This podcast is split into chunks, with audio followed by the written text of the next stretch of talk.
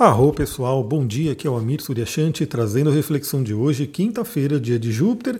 Continuamos com a lua nova no signo de Câncer e hoje ela basicamente faz dois aspectos: um aspecto com o planeta e um aspecto com um asteroide que é Quiron.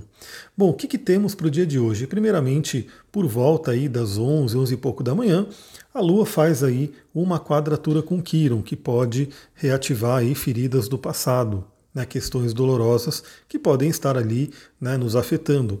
Mas em seguida, praticamente no mesmo horário, por volta do meio-dia, a Lua faz um sextil com Urano. E esse é o aspecto principal aí do dia de hoje. Esse é o aspecto que a gente realmente pode aproveitar, né? Porque é um aspecto fluente com Urano que eu vou trazer aqui duas palavras principais para a gente conversar em cima desse Urano.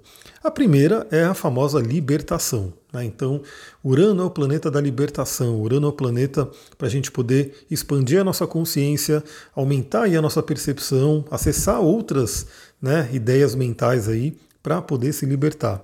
Então, se temos uma lua em câncer que fala sobre o passado, né, o signo de câncer tem muito a ver com o passado, as emoções, fazendo aí essa quadratura com Quiron, que fala sobre feridas, e tendo aí esse bom aspecto com Urano, pode ser um dia muito interessante para a libertação de feridas. Aí é claro, para quem de repente está num processo terapêutico, pode ser um dia, né, um dia marcante aí dentro de uma, uma sessão que você faça, um atendimento. Para quem tem a prática de meditação, para quem tem a prática de olhar para dentro, né, de tirar um tempinho para si, pode ser um dia muito interessante para reconhecer e se libertar de feridas. Mas uma outra faceta desse Urano que é muito interessante é realmente a inovação. Né? É o pensar diferente, é o trazer novidades, trazer ideias. Então, hoje a gente tem um dia bem interessante porque é o último dia do Mercúrio retrógrado. Né? Então, amanhã, Mercúrio volta ao seu movimento direto. Tudo bem que ele ainda vai passar pela área de sombra, mas já volta ao seu movimento normal. Mercúrio fala muito sobre o dia a dia, né? sobre a nossa rotina. Então, Hoje pode ser um dia muito interessante para que a gente possa ter grandes ideias, boas ideias, ideias inovadoras, né, pensar em coisas diferentes para começar a implementar nessa volta ao Mercúrio direto. Se as coisas, se tem alguma área da vida, se tem algum projeto, se tem alguma coisa que você está planejando fazer e está meio devagar, está meio enroscado, está meio, né, não está fluindo ali muito bem, de repente hoje pode surgir uma faísca de uma grande ideia né, que você pode implementar para poder começar a aplicar ele. Então a gente sabe que Mercúrio retrógrado, né, os três planetas pessoais, quando eles ficam em retrogradação, são os mais que, que a gente percebe mais, né, que mais nos afetam então, Mercúrio, Vênus e Marte, quando estão retrogradando, eles têm aí uma influência bem forte aí no nosso dia a dia, né?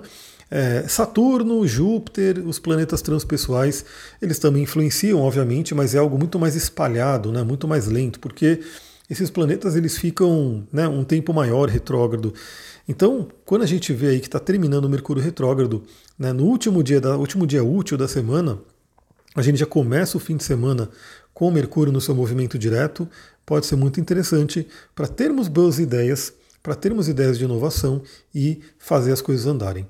Bom, do meu lado aqui, eu estou com um novo projeto que estava indo devagar, estava né, meio enroscado, até porque eu preciso resolver o problema do site né, para poder publicar no site, mas mesmo que eu não consiga resolver, a, a, a, tempo, eu vou lançar esse projeto, que é um projeto que é o seguinte, eu já vou começar a explicar para vocês, aproveitando que hoje não tem muito o que falar do dia astrológico, né? Então já vou aproveitar esse tempinho a mais para poder já explicar esse projeto.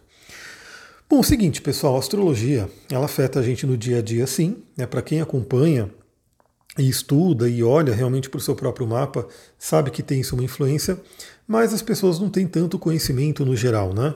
Então fica mais ou menos ali naquele eu sei meu signo solar, aí eu acompanho um horóscopo aí, eu acompanho né, alguns astrólogos falando diariamente ou semanalmente, mas e o que a pessoa aplica na vida dela com relação àqueles arquétipos? Sabendo, né? Sabendo que todos nós temos todos os signos no mapa, todos nós temos todos os planetas, as casas e assim por diante. Mas também eu sei que não é todo mundo que quer aprender mesmo astrologia, né? fazer um curso de astrologia, porque sim, é preciso muito estudo, é muita dedicação. Né? É uma coisa que, para quem realmente quer ler mapa astral, para quem quer né, virar astrólogo, tem que realmente se dedicar estudar bastante, e eu sei que não é todo mundo que tem aí essa, essa vontade, né? Então, o que acontece? Eu estou criando aí, está na minha mente, eu só vou preciso colocar no papel, né, para poder finalmente divulgar direitinho e chamar todos vocês, de fazer uma jornada astrológica, ou seja, passar aí pelos signos de Ares a Peixes, passar por todos os signos, trazendo dicas para o dia a dia, principalmente relacionados à saúde e ao bem-estar.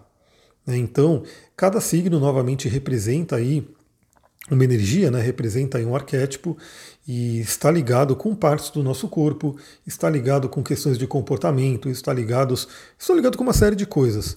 Então eu quero fazer né, uma jornada onde vocês vão aprender através do zodíaco.